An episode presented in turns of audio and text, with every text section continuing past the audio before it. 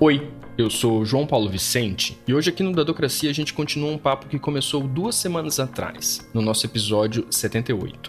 Lá, nós começamos a discutir o marco legal da IA, um projeto de lei que regulamenta o uso de inteligência artificial no Brasil e foi aprovado na Câmara, mas ainda não no Senado.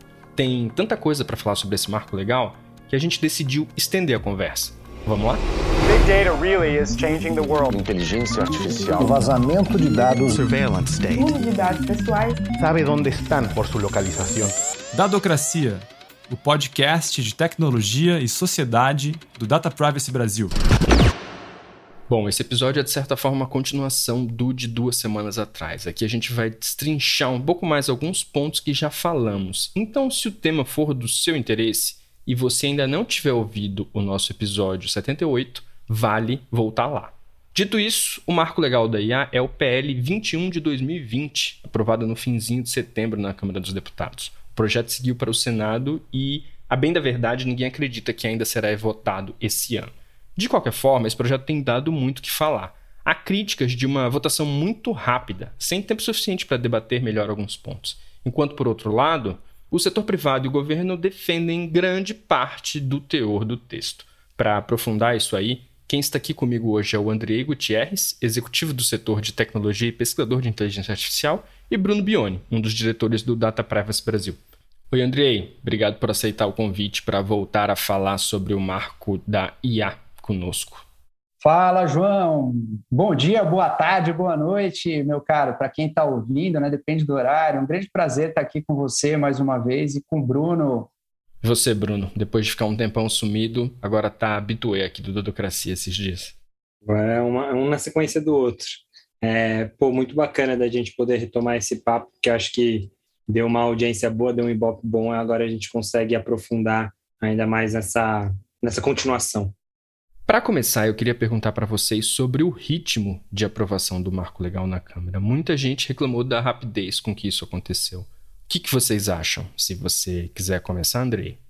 Está acontecendo algo que aconteceu muito similar à LGPD, né? Que a gente tinha um projeto de lei na Câmara, outro projeto de lei no Senado, ou, ou vários projetos, né? Mas enfim, uma frente na Câmara, uma no Senado, e a gente vê que tem a, aquela certa primazia de uma casa tentar ser a casa revisora, né? Porque a gente sabe que quando você tem um projeto que sai da Câmara, vai para o Senado, depois se sofre alterações, ele tem que voltar.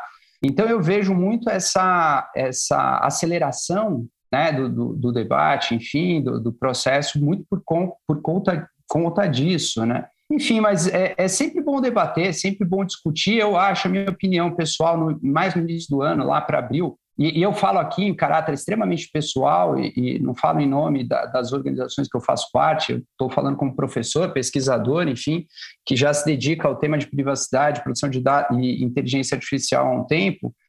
Mas a minha avaliação, minha percepção é lógico, porque até também eu acho que pelo menos o projeto que passou pela Câmara, né, diferentemente do, dos projetos que estão no Senado, eu sou um pouco mais simpático, eu acho que avançou muito o debate de abril até ali, quando ele foi votado, meados de, de agosto. Avançou bastante, houveram algumas audiências públicas na Câmara, algumas audiências públicas no Senado. O Ministério da Economia chegou a fazer também um seminário. Mas a gente tem escutado é, setores que é, estão reclamando que não teve mais debate. É sempre salutar você ter mais debate, fazer. Eu, eu ouvi a, a sugestão do Bruno de ter uma consulta pública, eventualmente né? Eu acho que é sempre salutar a gente ouvir, ter mais debate. Ainda mais agora com o tema indo para o Senado, e ao que tudo indica, e pelas pautas em Brasília você vai ter. Esse tema definitivamente não é a prioridade, ao que parece, né? Você tem outros temas mais importantes para o país, como a questão de Auxílio Brasil, enfim, né? A questão da pandemia voltando ao radar, e ao, tudo indica que vai ficar para o ano que vem esse debate. Então, acho que é salutar a gente promover mais debate, aproveitar que, que vai ter esse, esse recesso parlamentar e debater mais. É sempre saudável ouvir todos os pontos, esgotar todas as divergências, enfim, para a gente tomar uma decisão mais, para a gente, o Congresso Nacional, enfim, tomar uma decisão mais, mais balanceada, tentando ouvir todos os interesses da sociedade. Eu acho que, assim, a gente tem que tomar como ponto de partida e, e também tentar estabelecer algum contraste comparação com aqueles projetos de lei que se tornaram lei e que a gente viu um processo de coelaboração muito forte, né? e que não se limitaram à realização de audiências públicas. E esses dois projetos de lei que eu me refiro é o próprio Marco Civil da Internet e também a própria Lei Geral de Proteção de Dados. São projetos que eles acabaram por ser gestados de maneira é, talvez muito antes de quando eles chegaram na, em uma das casas, né? E nesse caso a Câmara dos Deputados. O que houveram, né? Houve na verdade é uma série de consultas públicas. Cada projeto de lei tiveram ao menos duas rodadas de consulta pública. Por que, que isso é importante? Porque a, a, participação pública ela não se resume aos especialistas que têm a chance de ter poder de voz numa audiência pública, mas tem uma série de outros atores que são relevantíssimos, que poderiam levantar essa voz nesse espaço mais democrático, sem barreiras de, de entrada. Né? Então, eu acho que esse é o, é o meu ponto principal quando eu tenho falado que o projeto de lei ele também é problemático na forma, porque a gente não esgotou todos os instrumentos de participação pública quando a gente olha para a experiência brasileira. E tem um outro fato, um outro dado que eu acho que é olhando para fora também. Quando a gente olha para as iniciativas que foram gestadas na União Europeia e até mesmo algum aceno que a gente pode olhar para a América do Norte, seja Canadá ou Estados Unidos, a gente percebe que também é, houve uma constituição de uma comissão multissetorial de especialistas que pôde facilitar o trabalho do legislador, né? Então, só aí eu mencionei dois ao menos possíveis gargalos ou pontos de ajuste que poderiam colocar uma forma melhor desse debate ele ser enquadrado. Outros instrumentos de participação pública, com é uma consulta pública do texto, ponta a ponta, onde qualquer cidadão possa ir lá e, e debater, fazer sugestões, isso traz visibilidade, traz legitimidade para o processo. E a outra questão é entender que esse tema ele é hiper, super complexo. Acho que ele é mais complexo do que foi o Marco Civil da Internet, acho que é mais complexo do que foi a Lei Geral de Proteção de Dados Pessoais.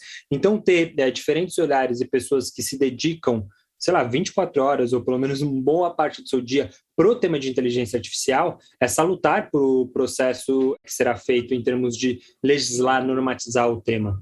Por isso que eu acho que ainda dá para entrar num ritmo melhor e utilizar um ferramental de legitimidade, de democratização do processo de formulação é, do texto normativo que pode ser azeitado. Andrei, quando nós conversamos para o episódio 78, você defendeu esse formato mais principiológico da lei, ou seja, menos detalhista. Por outro lado, há críticas de que, na prática, a lei, como está agora, parece só uma carta de intenções. O que, que você acha, Bruno? Regular a tecnologia é super difícil porque você tem que ter, encontrar esse calibre. Nem ser excessivamente principiológico, mas nem ser excessivamente detalhista. E acho que esse calibre ele ainda pode ser é, melhor encontrado nessa versão do projeto de lei. Por isso que eu mencionei que é, ninguém, ele, ninguém é contra é uma lei que seja em si principiológica. Porque o Marco Civil da Internet, ele é uma lei principiológica. A Lei Geral de Proteção de Dados Pessoais também, em certa medida, é. Né? Se a gente compara, por exemplo, a nossa Lei Geral de Proteção de Dados Pessoais com a GDPR, a nossa lei ela tem uma quantidade muito menor de artigos do que a GDPR uma quantidade de considerandas, na verdade, inexistente, né? Que poderia facilitar o trabalho de, de interpretação. Então, é uma lei, não é um regulamento. Eu acho que isso mostra que o Brasil realmente ele não deve copiar e colar experiências é, de fora, entender qual que é a lei que se ajusta ao ambiente econômico, social, cultural, enfim, dentro do contexto que a gente está pensando aqui. E aí eu acho que tem um ponto de possível consenso, que realmente a gente deve olhar, mas de maneira crítica para as experiências lá fora. Ao mesmo tempo, me parece que a gente ainda pode melhorar nesse calibre.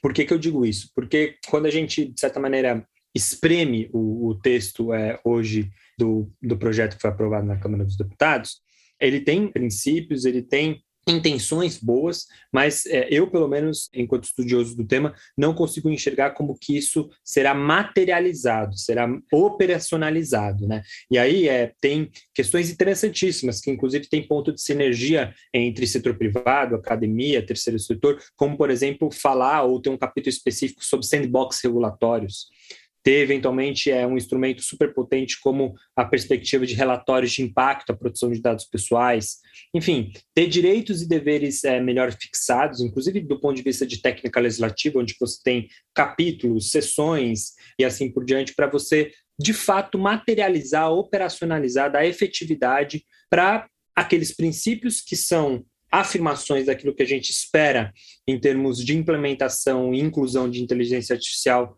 né, no circuito decisórios das, das nossas vidas. Por exemplo, uma das coisas que eu tenho debatido e, e falado muito é que apesar de a, a, o aspecto de inteligência artificial ele ser uma coisa que vai ser ganhar densidade em regulação setorial pelas agências reguladoras, entre outras coisas, a gente não pode perder de perspectiva, eventualmente, de ter algum comitê multissetorial para pensar a política pública de maneira mais transversal. Por que, que eu digo isso? Porque o Brasil ele não vai ser, conseguir ser competitivo em todas as frentes de inteligência artificial, mas talvez no agronegócio, talvez na saúde, talvez no varejo, talvez em questões que olham para a pauta ambiental, e aí esse comitê, esse conselho, ele poderia, de certa maneira, oxigenar é, essas escolhas e priorizações dessa política pública que a gente quer ter. Então, só aí eu falei, é, possivelmente, quatro pontos do que, que a gente poderia dar um salto daquilo que eu chamei de uma lei excessivamente principiológica para uma lei que ela teria um maquinário para efetivar esses princípios. Eu faço uma leitura em alguns elementos que, que divergem, alguns convergem, e eu, a gente pegou muito esse debate sobre a privacidade, produção de dados e agora sobre IA. Né? E, eu, e talvez o que eu acho que é, é o diferencial muito grande quando eu olho para a IA é que, diferentemente até da privacidade, que é um direito fundamental, que eu acho que é mais fácil a gente fazer um marco normativo geral, a inteligência artificial é uma tecnologia. E aí, o, mais difícil de você regulamentar é que não adianta você. E aí, essa, talvez eu acho que essa é a grande dificuldade um marco regulatório, um marco legal para IA, é você tentar enquadrar a tecnologia a priori. E, e olhando assim, é super, eu acho que olhando da perspectiva do, do desenvolvimento do país, desenvolvimento equilibrado, produção de direitos fundamentais, eu acredito que talvez não seja tão efetivo a regulação né, da perspectiva geral. Por isso que, e, e aí eu acho que, primeiro ponto, eu defendo a regulação da inteligência artificial. Em alguns elementos onde a gente não, não consegue ter uma regulação efetiva, eventualmente, sociedade brasileira, o regulador pode até optar pelo banimento de determinados usos de para determinados casos de inteligência artificial. E acho que isso, debate tem que ser feito. Né? É, eu acho que não é uma questão de ter um projeto de lei principiológico para esvaziar a regulação. Eu acho que, pelo contrário, a, talvez a divergência que eu, que eu tenho aqui é que, quando você vai olhar para uma tecnologia, você tem que olhar para o uso dela. E é muito difícil até mesmo você mapear a priori quais são os, os altos riscos, porque a gente poderia fazer, e a União Europeia está tendo essa dificuldade hoje, de definir o que, que é um alto risco, o que, que é um médio risco. Por que eu digo isso? Porque, diferentemente de direitos fundamentais, quando você vai usar a aplicação de uma tecnologia, o risco ele é proporcional às medidas de mitigação que você pode é, é, colocar. E aí, por exemplo, se a gente começa, vamos, vamos aterrizar, né? E até usar a palavra aterrizar, vou pegar uma, uma comparação com a, sei lá, indústria aeroespacial, né, de aeronaves. A gente sabe, eventualmente, vamos lá, que a gente tenha um sistema de rede neural que consegue pilotar um avião. Né? Num caso extremo, a gente fala muito de carro autônomo, mas se for para a questão da aviação, Hoje, os aviões eles já são quase semi-autônomos. Né? Os aviões de hoje, sem usar inteligência artificial, já fazem muita, muita coisa de maneira automática. Mas mesmo assim, você tem que ter o piloto com o piloto. E eu diria, é um caso extremo, onde você tem tutela de um sistema automatizado tutela em tempo real. Eventualmente, em casos extremos, você pode ter até uma tutela de um sistema de inteligência artificial. Vamos, vamos pensar aqui, por exemplo, se para determinados campos da utilização da saúde, se chegue à conclusão que determinado sistema ou determinado aparelho que faz eh, cirurgia simples, performance, de suturação, enfim, costura, sejam mais eficientes que um, um médico, eventualmente, enfim, mas que tenham um alto risco e não consigam ter sua, os seus parâmetros né, explicáveis, enfim, que ele demanda de uma tutela de um profissional em tempo real, caso tenha, similar ao piloto, algum erro, ele assume o controle. Né? A própria discussão, eventualmente, do, do carro autônomo, né, se a gente for pegar esse exemplo, é uma discussão que, ah, e se o carro autônomo fizer um acidente, né, é, quem vai ser responsabilizado? Primeiro, nenhum veículo no Brasil vai ser autorizado a circular sem passar pelo CONATRAN, pelo DENATRAN, Departamento Nacional de Trânsito, né? Muitas vezes os sistemas têm que ser validados e por regras do Inmetro. Então, assim, e aí você tem a discussão: será que o carro autônomo no Brasil vai, vai ser obrigado a ter a tutela de um motorista? né? Que pode parecer consensual, mas eventualmente você, para possibilitar determinados usos, você consegue assegurar que a, a, antes de proibir, eventualmente você tenha medidas de mitigação de risco proporcionais aos riscos. Ou, eventualmente, se os riscos são muito altos, a vida, e eu, a vida é um direito fundamental, e eu insisto aqui, eu acho que, por exemplo, o projeto de lei da Câmara poderia ter riscos ao meio ambiente, né, para a gente também inserir nesse rol, porque não, não são só dados pessoais. Né? Então, você tem que ter medidas proporcionais de mitigação de risco, proporcionais ao risco. Caso contrário, é, é, fica difícil o regulador avançar. Então, eu acho que, e essa é a minha leitura, a grande dificuldade que a gente tem é essa, é como, como ter esse marco geral, né, empoderando as agências regulatórias para fazerem de fato essa regulação, aonde for possível estimular a autorregulação do setor privado. Na linha da FTC dos Estados Unidos, ela tem uma carta do, do ano passado que ela fala, olha, se você não se eh, não for accountable, a, o peso da caneta né, da, da FTC vai fazer você ser accountable, ou seja, eu vou regular. Então, eu acho que, eh, muito por essa linha, acho que a inteligência artificial ela precisa de, de, de ter esse debate, mas ele vai ser muito específico, muito específico, setorial, né? E essas entidades, aí a gente indo para sanções, que eu acho que esse é um debate, elas têm sanções. Né? A questão de vieses, por exemplo, eu defendo que toda discussão sobre viés algorítmico tem que ser alvo da NPD. A NPD, é, e, e, pelo contrário, a gente tem que se juntar na luta, né? E, e, e eu não tenho é, problema em falar que estou muito ativo no Fórum Empresarial da LGPD na defesa da independência né, da NPD e no fortalecimento da NPD, bandeira que a gente já levanta há muito tempo. E eu acho que a NPD vai ser a entidade para regulamentar e olhar e fiscalizar os vieses algoritmos aonde passar um dado pessoal. Eu acho que a gente precisa fortalecer ela e ela precisa ter esse papel central assim como outras entidades regulatórias vão ter o papel também de olhar né, de maneira mais específica nos seus setores, enfim. Mas eh, esse debate ainda tem muita água para a gente correr, enfim, para a gente amadurecer ele. João, antes de você emendar a próxima, é, o entrevistado pode ser um pouquinho o entrevistador.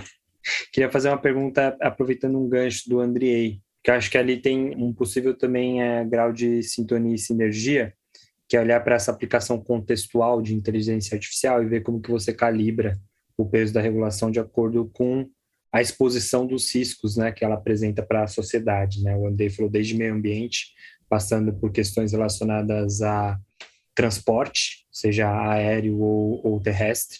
E aí a pergunta que eu, que eu faço é se você acha, Andrei, que o, que o projeto de lei ele já tem essas possibilidades é, ou se você acha que dá para melhorar o texto nesse sentido de você correlacionar o risco com o peso da regulação de uma maneira, enfim, um pouco mais até previsível para o próprio setor privado para entender como que isso vai trazer eventualmente até mesmo segurança jurídica, como por exemplo a gente tinha sugerido de criar mesmo uma sessão, até mesmo um capítulo onde que isso pudesse ser pormenorizado.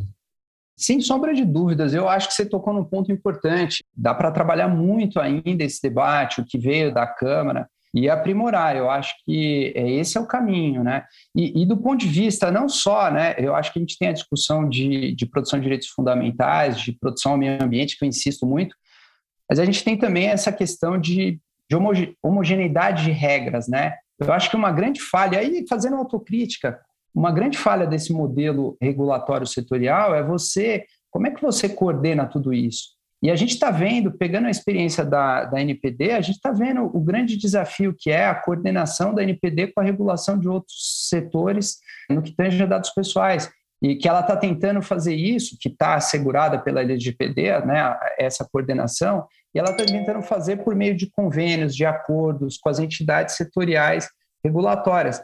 E eu acho que esse talvez seja o grande desafio, da gente ter uma padronização nacional do que, é aceitável em termos de, de riscos, enfim, né? E, e até mesmo para que as, as diferentes organizações setoriais, agências regulatórias, enfim, possam aplicar a, as diferentes regras e, e, digo, indo da autorregulação, controle, supervisão, tutela, eventualmente até o banimento de determinados usos mais críticos de inteligência artificial, mas que isso é importante que isso tenha uma homogeneidade, eu acho. para que imagina que você tenha uma organização regulatória onde um determinado setor é mais forte, que ela é um pouco mais frouxa, e outra agência regulatória onde você tem um, um, uma agência regulatória, enfim, mais forte, enfim, que consegue avançar um pouco mais nas regras, ser um pouco mais rígida. Então, acho que é importante que a gente busque esse equilíbrio, busque essa homogeneização, não só do ponto de vista do setor privado, da produção de direitos fundamentais, da, da, do estímulo à inovação,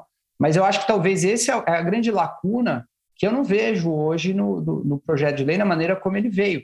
Como é que a gente faz a arquitetura de todo esse sistema? Pode ser, eh, talvez, essa, essa discussão sobre um, um, conselho, sobre um comitê interministerial, enfim, eu não confesso que eu não sei. A gente tem que, eu acho que talvez tem que esgotar um pouco mais esse debate, né, para a gente ter padronizações conceituais, enfim, para avançar nesse tema. E é muito difícil fazer isso numa lei, ainda mais quando a gente vai discutir a tecnologia. E, e não é a questão de, eu acho muito importante frisar isso, de, de uma que seja uma lei principiológica não significa que você não tenha que ter uma regulação. Eu acho que a lei tem que arquitetar esse sistema, prover essa arquitetura para que a regulação possa ser feita e ser efetiva. Eu vou aproveitar esse gancho que você me deu, Andrei, para falar de governança. Como deveria ser padronizado a regulamentação caso ela acabe sendo setorial, feita por diversos órgãos? Na minha opinião pessoal, eu, como, como tenho olhado, tenho estudado o tema, confesso que a gente vai ter que avançar. Vamos ter que fazer esse debate. E aí você já teve várias sugestões né, que, que têm sido colocadas na mesa. Acho que precisa discutir eh, com franqueza, sinceridade, transparência, todas elas. Será que você já teve propostas de é, colocar o tema eventualmente no CGI? Será que o CGI é a melhor, uma instância multissetorial que já olha para a internet, é a melhor instância para olhar a inteligência artificial? Não sei. Já teve sugestões, eventualmente, de colocar todo o tema embaixo da NPD. Será que a NPD deveria ser o regulador para inteligência artificial? Talvez parcialmente no que tange a dados pessoais, mas a, a, ela não pega outros dados, como, por exemplo, risco ao meio ambiente. Então, eu acho que não, muito provavelmente não. Será que a gente deveria ter um comitê multissetorial empoderado, enfim, e, e com poder de, de, decisão? Também não sei. Né? A gente te, teria que estudar mais a fundo qual é a melhor efetividade, a viabilidade, enfim, de avançar nessa proposta. Será que seria é, efetivo e pragmático? Talvez essa foi a posição inicial que eu levantei alguns debates atrás. A gente tem um comitê interministerial que bote todas essas agências regulatórias na mesma mesa, né, para tentar buscar essa, essa padronização conceitual e que isso seja apoiado por um conselho, enfim, multissetorial da sociedade. É, por que, que eu também coloco essa, essa possibilidade? Porque conhecendo também o governo, os players, como está o debate, eu acho que essa é uma possibilidade que a gente consegue ter maior apoio das diversas partes, enfim, né, é, para você conseguir ter uma, uma maior coordenação. Como ficou hoje no projeto de lei, isso não me agrada, diz que o tema vai ser regulamentado pelo Poder Executivo Federal, ponto. Eu acho que isso não satisfaz. Isso é uma grande lacuna que a gente acho importantíssimo que o Senado promova esse debate e a gente amadureça esse debate. A sua pergunta é sobre modelos regulatórios, né? E aí acho que a gente tem algumas ondas de iniciativas ou tentativas de regulação nessa breve história né, da inteligência artificial, pelo menos nessa última década. A gente teve um primeiro, uma primeira onda onde que se falia, falava muito em ética, né, uma eticização da inteligência artificial, e isso apostava muito na perspectiva de que o próprio mercado conseguiria se autorregular e ter boas práticas de governança. Em alguns casos isso deu certo, em outros nem tanto, né? Basta é, olhar para a perspectiva de reconhecimento facial, a própria questão de escoragem de crédito, que ainda tem algo a, a melhorar, enfim, assim por diante. E aí então vem uma segunda onda, onde essa onda ela demanda uma intervenção do Estado, estatal, né? Que poderia ser por uma via olhando para aquilo que já está montado, ou seja, Código de Defesa do Consumidor, Lei Geral de Proteção de Dados Pessoais, Lei de Acesso à Informação e as respectivas agências de Estado que poderiam também é, normatizar a aplicação de inteligência artificial. Então, a ANS no setor da saúde, a Anatel na telecomunicações e assim por diante. Ao mesmo tempo, você pode tentar vislumbrar uma terceira onda, que eu acho que é essa que a gente vive no Brasil, apesar de a gente não ter passado talvez como outros países e outros blocos econômicos passaram pelas duas primeiras ondas, que é uma diretriz que é a seguinte: a gente tem que fazer essa regulação setorial, mas ao mesmo tempo a gente tem que fixar parâmetros e regras do jogo transversais, porque a gente está falando de um, um interesse econômico e de uma tecnologia que vai atravessar diferentes campos da, da nossa vida. E eu acho que esse é um modelo regulatório é interessante, é o que se propõe fazer esses projetos de lei, mas como eu disse, é, ainda a gente pode melhor esculpi-lo para que de fato ele tenha diretrizes e, é, e, um, e um padrão de governança que seja transversal, atravessa todos esses setores econômicos e assim por diante. E aí, é, eu acho que a gente caminhando para para essa direção, uma coisa que é essencial, como eu disse, é burilar o texto. Porque se a gente não conseguir sair de uma lei excessivamente principiológica, não chegar numa lei super detalhista, um regulamento, mas encontrar esse maquinário que eu mencionei, tentar é, entender como que o texto ele pode ser recheado com capítulos, sessões, é, entre outras coisas, a gente é, corre o risco muito grande de, de certa maneira, o tiro sair pela culatra. Tanto por, por parte dos agentes econômicos que querem ter uma certa previsibilidade, como também do próprio cidadão, que no final do dia ele pode se ver escanteado numa sinuca de bico, sendo discriminado, entre outras coisas que a gente tem é, visto com casos recorrentes, inclusive aqui no Brasil. E aí é justamente esse calibre que eu acho que a gente falta encontrar, ou seja, uma lei que não seja é, simplesmente um parâmetro de autorregulação pura, uma carta de intenções, e aí que o próprio setor privado é, vai entender em como ele vai materializar aquilo, mas que também não seja é, uma lei que utilize daquela técnica de regulação em que o Estado fala tudo e ninguém tem nada a colaborar, que seria aquilo que a gente chama de heterorregulação. E aí, no meio termo, e eu acho que a própria LGPD tem uma história interessante para nos contar a respeito disso, tem aquilo que se chama de corregulação. Né? Então, você entende quais são as tarefas, das agências de Estado, como o André acabou de mencionar, da Autoridade Nacional de Proteção de Dados Pessoais e das várias outras, mas você entende também a tarefa de qualquer o próprio setor privado, como que você estimula boas práticas, como que você gera, é, de certa maneira, uma corrida reputacional sobre quem lança e sobre quem contrata com o próprio setor público de tecnologias de inteligência artificial mais maduras e resilientes, como que você coloca a própria sociedade civil para também ser um ator nessa rede de fiscalização, Aí, por exemplo, a gente vai chegar em discussões um pouquinho mais detalhadas e um pouquinho mais concretas, como, por exemplo, até mesmo de pensar a publicização de relatórios de impacto à produção de dados pessoais. É o que fez, por exemplo, São Francisco.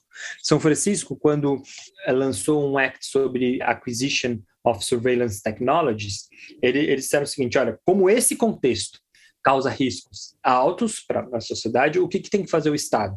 Quando ele for adquirir é, uma, uma tecnologia é, dessa, tem que ter uma discussão pública, tem que ter um relatório de impacto que mensura esses riscos, esses benefícios, ele é colocado, colocado sobre consulta pública, a sociedade pode levantar a voz, depois vem o ator respectivo que fazia faria quase como se fosse uma, uma, uma função do Ministério Público Federal, ele diz se essa avaliação passa ou não nesse teste de custo-benefício, e aí a coisa ainda sobe para um, um comitê, para uma comissão que vai aprovar ou não, para tirar um pouco, digamos assim, de uma tecnocracia da burocracia pública. Então, só para dar um, um, exemplo de que essas diretrizes elas podem sim ser alcançadas nesse projeto de lei, mas o detalhe fino a gente vai ver justamente dentro desses contextos. E aí a gente começa a ter um imaginário um pouco mais fértil sobre o que, que a gente pode avançar nesse projeto de lei. Porque se eu acho que se a gente conseguir alcançar aquilo que é esse modelo de corregulação, eu acho que é um possível consenso, né? Eu acho que o, o, o, setor privado quer isso, o terceiro setor quer isso, a academia enxerga a potência como um todo e acho que o próprio governo, sobretudo os técnicos, né, que são pessoas permanentes, né, da administração pública, também acho que são, digamos assim, empáticos a esse modelo, dentro até de uma perspectiva que a gente já tem visto no Brasil, de que a gente precisa ter uma modernização regulatória. Isso já aconteceu com a lei das agências reguladoras, isso já acontece com alguns outros ambientes, onde que você tem essa colo colaboração. André, enquanto o Bruno respondia, eu vi que você estava anotando alguma coisa por aí. Concordo em grande parte e acho que, no fundo, o que a gente quer, olhando da perspectiva do setor privado, da sociedade civil, é, é isso: é você ter segurança jurídica, que a gente fala muito, mas é para todo mundo, porque também não adianta, se você não tiver segurança jurídica para o cidadão, né, e, e até mesmo para o Estado, que precisa de segurança jurídica para operar, para investir, para prestar serviços essenciais à população, é, você precisa, se você não tem segurança jurídica, isso gera um impacto na confiança e a coisa não avança. Né? Então, acho que, a, a, a, olhando, a gente tem que olhar no médio e longo prazo, sobretudo no longo prazo. Né? Isso são leis estruturais de, de um projeto de nação, de desenvolvimento econômico e social. Né? Então, por isso que eu, eu tendo a concordar é, com essa discussão e a necessidade da gente ter essa previsibilidade. Enfim, eu, eu acho que eu estava pensando aqui também e, e, anotando a.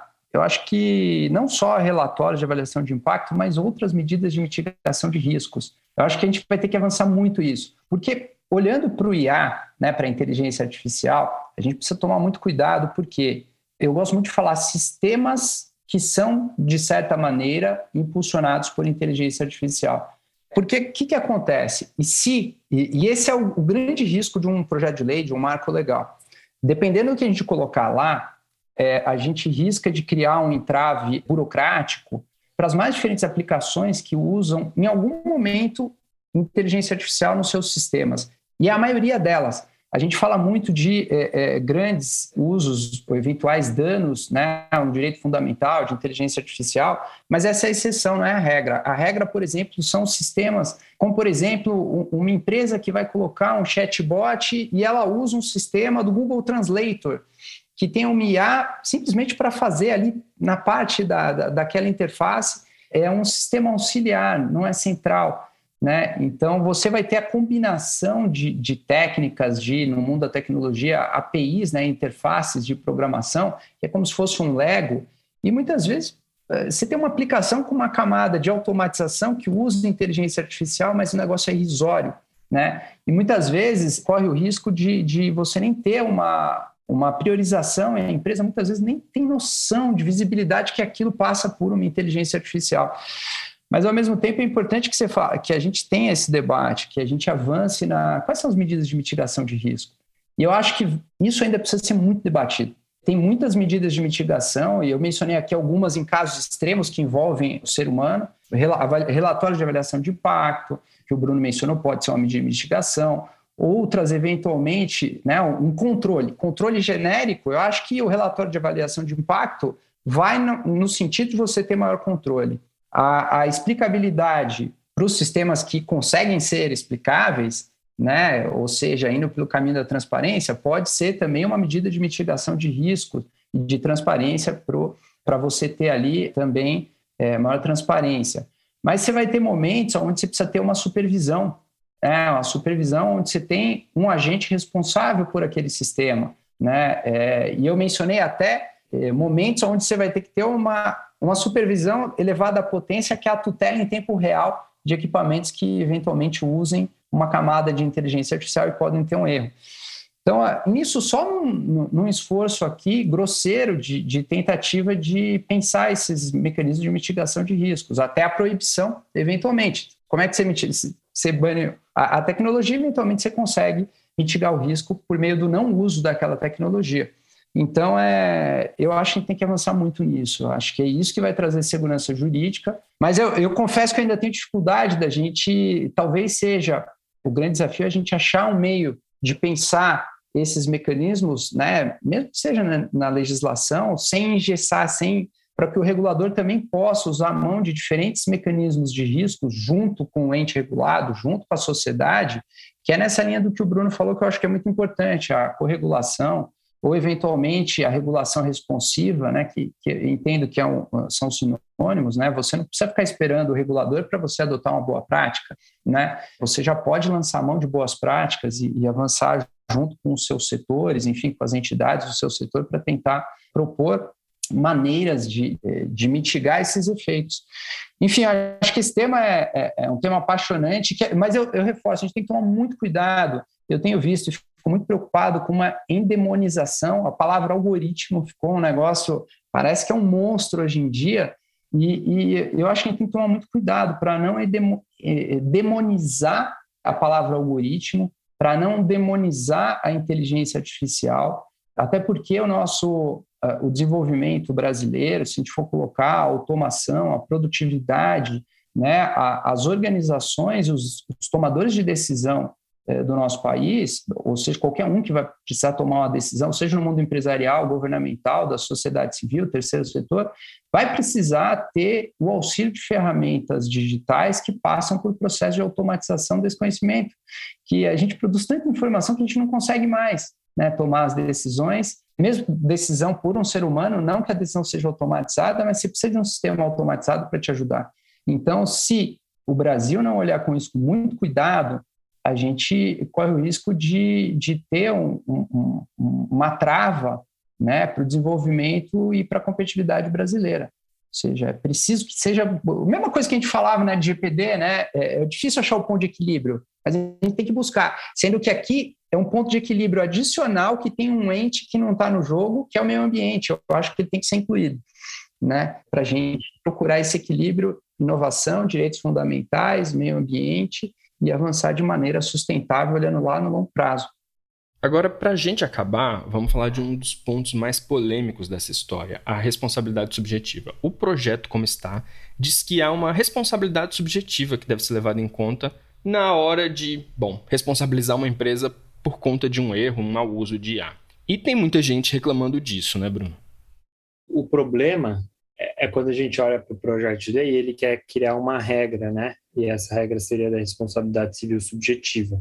E isso, de certa maneira, chacoalha com uma coisa que é tradicional é, dentro do ordenamento jurídico brasileiro, que é você encontrar é, bastante casos onde que você também tem situações de responsabilidade civil objetiva, como é no Código de Defesa do Consumidor, como é na própria perspectiva do meio ambiente, que o Andrei falou, como é na perspectiva de quando é o Estado que, que pode ser responsabilizado, entre outras coisas. Né? E eu acho que é, esse é o, é o principal problema do artigo da forma como que ele está modulado. É, ele acaba por, de certa maneira, entrar em curto-circuito com essa tradição é, jurídico brasileira e com ela não conversar.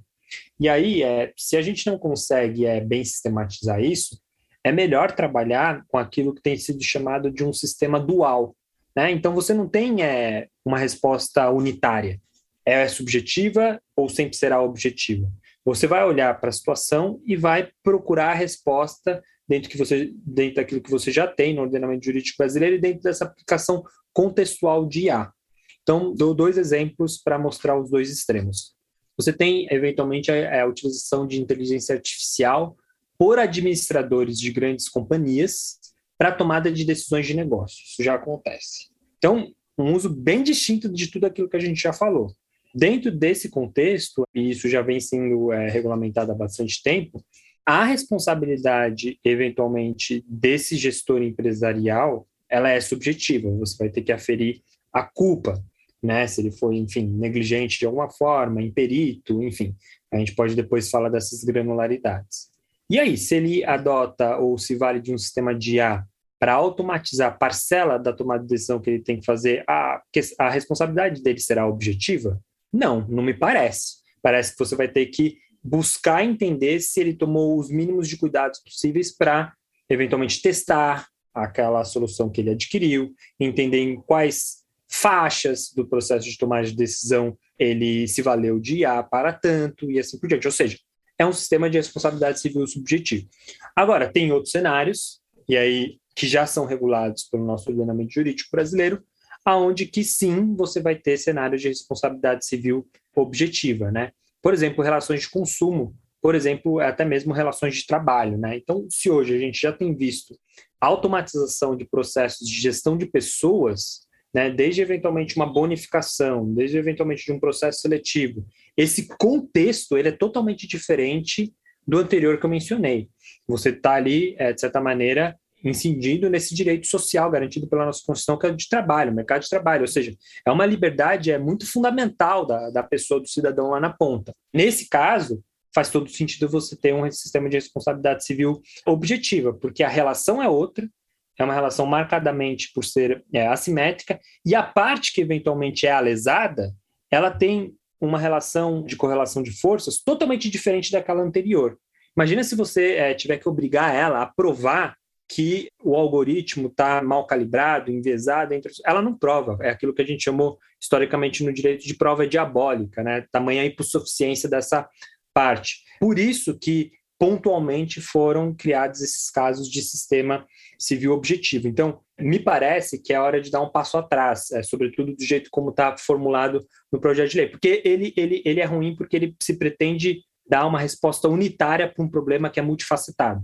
E me parece que esse regime de uma responsabilidade civil dual, né, entendendo que ora é subjetivo, ora é objetivo a partir do contexto do risco que é gerado, é uma resposta, ou pelo menos um ensaio de resposta mais sofisticado bem bacana essa, essa conceitualização, e eu, eu, acho que a, a, o regime de responsabilização eu acho que vai ter que seguir por aí. E aí volto, a, a grande dificuldade é quem está falando de uma tecnologia, e a gente tem que regulamentar o uso dessa tecnologia. Né? Então, eu acho que essa é a grande dificuldade da gente ter um regime de responsabilização a priori no marco legal. Né? E visto de fora, seria muito importante você enfatizar, e a gente já tem as legislações, enfim, os códigos que, que se aprovam em cada uma delas, das relações, né? que não necessariamente é uma tecnologia, mas a gente vê ali o, o, o não só a LGPD que tem né, uma responsabilização solidária, não é objetivo, mas é, responde solidariamente todos os entes da cadeia, muito importante. Então, entendo eu, onde houver um dado pessoal, a gente já tem essa responsabilização solidária. É, o Código de Defesa do Consumidor, uma responsabilização objetiva e solidária, já vai até, né, é, avança um pouco mais. E outros códigos, é, é Código Civil, Código Penal, né, o Código Ambiental, eu estava extravasando bastante, fazendo, tentando fazer esse exercício, né, como é que ficaria eventualmente uma responsabilização de um sistema de inteligência de um de uma de um acidente ambiental, de uma barragem ambiental e social, né?